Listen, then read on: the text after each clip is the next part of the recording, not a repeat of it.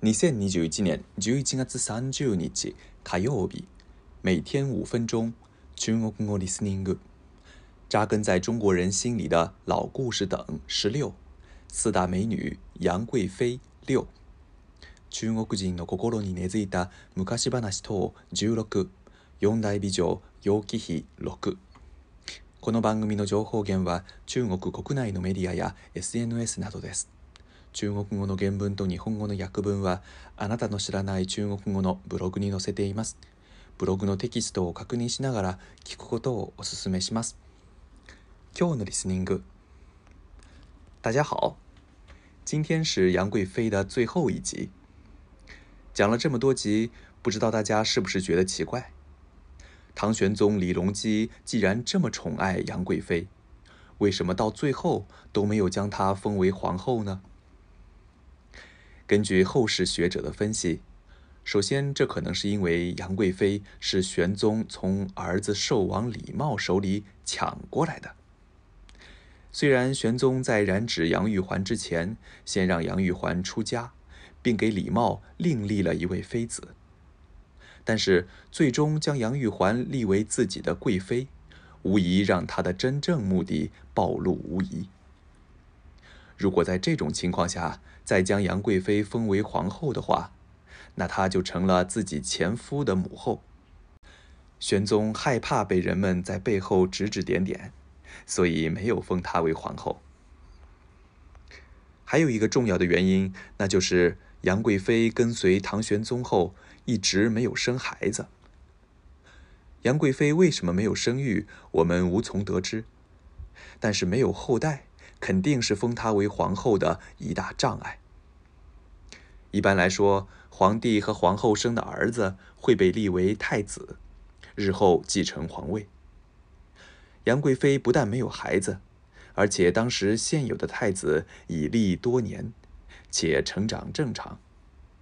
突然封她为皇后，这个关系就不好处理。如果玄宗硬要立杨贵妃为皇后的话，很有可能会引起太子、寿王李茂以及其他大臣的反对。更何况，哪怕不立皇后，杨贵妃的待遇也已经是皇后级别的了。杨家的势力也因此十分强大。再把她立为皇后，那就更加不好控制了。最后，我来聊聊杨贵妃的美容秘术。之前说过。唐朝以丰腴为美，而杨玉环据说达到了凝脂的境界，也就是说，脂肪开始凝集，肌肤仿佛像胭脂一样，散发着华丽的色彩。胖对她来说成了优势。那么，除了天生的部分，杨贵妃是怎么保养来达到这个水平的呢？第一个习惯是摒弃浓妆艳抹，讲究淡妆。唐代的化妆品多以铅、水银为主要原料，长期使用会导致慢性中毒，比如脸部出现褐斑、皮肤老化变快等。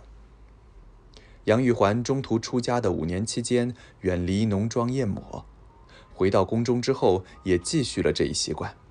所以才能一直保持美貌。第二个习惯是泡温泉和自我按摩。唐朝承袭北朝的习俗，在宫中设置温泉宫。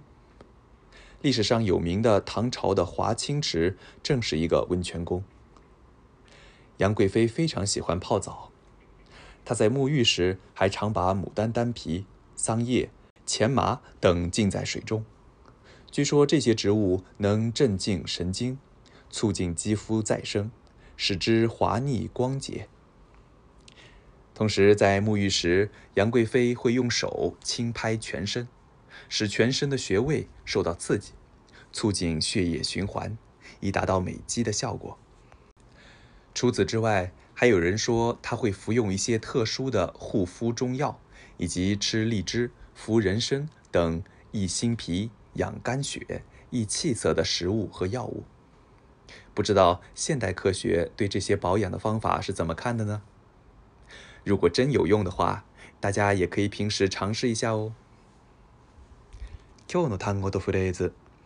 大家是不是觉得奇怪？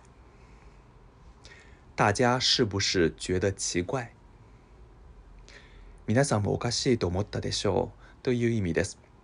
演説や発表など聴衆の前でスピーチを行うときによく使う表現です。